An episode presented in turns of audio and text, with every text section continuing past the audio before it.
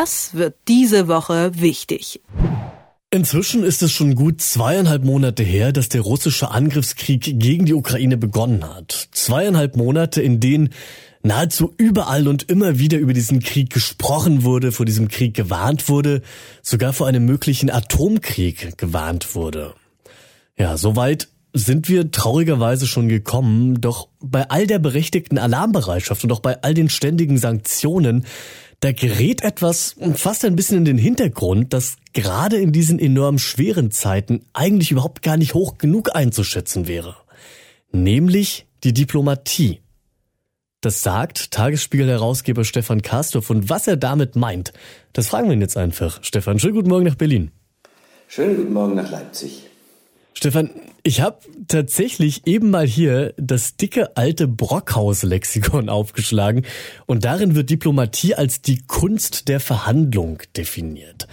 Aber mal etwas spitzer gefragt, kann man zwischen den momentanen Punkten, wir wollen unser Land gerne behalten und wir wollen euer Land einnehmen, überhaupt irgendwie verhandeln?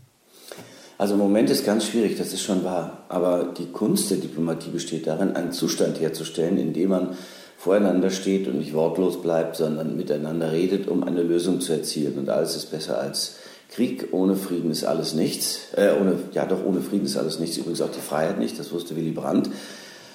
Einer der ganz, ganz großen diplomatischen Unterhändler, will ich mal sagen. Also Entspannungspolitik geht ja auf ihn zurück. Heißt, im Moment nicht, aber es gibt eine Möglichkeit. Und ich denke mal, dass man zurückkommen kann auf das, was Zelensky am Anfang gesagt hat und äh, das, was die Russen ursprünglich mal wollten, nämlich den Zugang zur Krim und den Zugang zu Donetsk und Luhansk, Minsk I, Minsk II, das sind alles Chiffren, aber da steht schon was drin. Und darauf könnte man zurückkommen. Das müsste man die ganze Zeit jetzt, glaube ich, immer und immer wieder in die Gespräche, die es ja dann bilateral gibt, einbringen.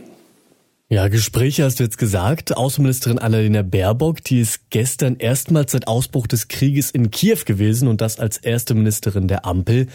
War denn Ihr Besuch dort schon ein Anfang auf dem Weg hin zu mehr Diplomatie oder war das eher das komplette Gegenteil? Nein, nein, das ist immer schon ein Anfang. Also Gespräche deux, also jetzt hier über eine Leitung miteinander sind wichtig. Noch wichtiger wäre aber, äh, einander zu sehen. Die Nanoreaktion, das Augenzwinkern, die aufgerissenen Augen bei bestimmten Vorschlägen, all das bestimmt ja auch Verhandlungen. Also, dass Annalena Baerbock jetzt Zelensky, Volodymyr Zelensky gesehen hat, ist schon mal gut. Sie haben einander die Hand gegeben, sie haben einander verstanden. Sie versteht jetzt ganz gewiss auch noch besser, als wir das ohnehin durch die Bilder tun, aber noch besser, warum es für die Ukrainer ungeheuer wichtig ist, sich an ihrem Land festzukrallen, alle Bewunderung wert. Dennoch denke ich, das kann der Anfang gewesen sein, denn auf diese Art und Weise, wenn man Vertrauen erwirbt, gegenseitiges, dann kann man einander auch Dinge sagen, die in der Öffentlichkeit nicht so richtig gut gesagt werden. Sprich erst mit dem einen, versuch mit dem anderen nochmal ins Gespräch zu kommen, dann versuch eine Gesprächsplattform zu finden, auf der beide zusammenkommen, moderiere das fein und manchmal, hat man ja gesehen, hat man gehört, wird daraus Frieden. Ohne das jetzt irgendwie zu despektierlich zu meinen. Ich kann jetzt hier mit meinem Brockhaus auf dem Tisch natürlich auch ewig theoretisch rumschlaubergen, aber damit helfen am Ende ja auch niemandem. Deswegen mal ganz konkret. Wie könnte denn aktuell ein diplomatischer Ansatz aussehen, der zumindest minimale Erfolgsaussichten verspricht? Ja, das ist natürlich eine Herausforderung. Und wer bin ich, dass ich jetzt allen Weltenlenkern sage, was sie zu tun hätten? Aber Ideen kann man haben und Ideen habe ich also. Warum bilden der zweimalige Außenminister weltweit bekannt, praktisch in jedem Land gewesen, Frank-Walter Steinmeier, jetzt Bundespräsident und damit auch außenpolitisch unterwegs. Und Annalena Baerbock nicht ein Duo, ein Tandem, ein Troubleshooter-Tandem. Beide könnten auf verschiedene Seiten einzuwirken versuchen, um die zusammenzubringen.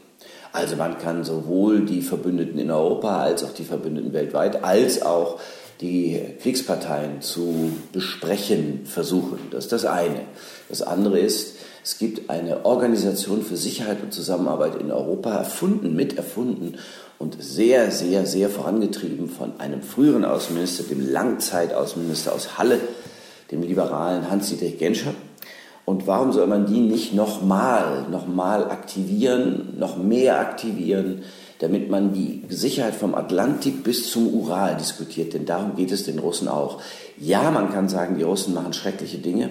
Das Problem ist aber, dass wir, wenn wir ihnen nur die schrecklichen Dinge zuschreiben, ja nicht weiterkommen. Irgendetwas muss es geben, womit wir sie in Verhandlungen hineinziehen, auf dass sie von ihrem barbarischen, atavistischen, vorzeitlichen Treiben ablassen. So, dazu die OSZE. Oder man fragt ständig in Kiew und ständig in Moskau unter Berücksichtigung der militärischen und politischen Lage nach. Also, wie seht ihr es jetzt? Was könntet ihr euch vorstellen? Bis dann der, der stete Tropfen höhlt auf den härtesten Stein, hoffe ich immer, bis sie dann sagen, gut, wir kommen zusammen, wir sprechen miteinander. Und das kannst du ja abgleichen mit den ständigen Mitgliedern im Sicherheitsrat außerhalb Russlands, das ist ja auch ein ständiges Mitglied, um so zu versuchen, die ganz großen Player unserer Welt einzubeziehen, auf dass sie dann vielleicht auch ihren Einfluss geltend machen, zum Beispiel China, dass Russland aufhört mit dem, was es tut, dass Putins Schergen aufhören mit dem, was sie tun. Und als letztes, der Bundespräsident kann, das macht er ja zuweilen im Schloss Bellevue, Gesprächsrunden veranstalten. Warum lädt er nicht ein? Es klingt am Rande der Naivität, aber ich sage dir, äh, keine Angst vom Vorwurf der Naivität. Alles kann gedacht werden. Ob alles gemacht wird, ist eine ganz andere Frage. Das sind die Einschätzungen von Tagesspiegel-Herausgeber Stefan Kastorf. Stefan, ich danke dir. Gerne. Das wird diese Woche wichtig.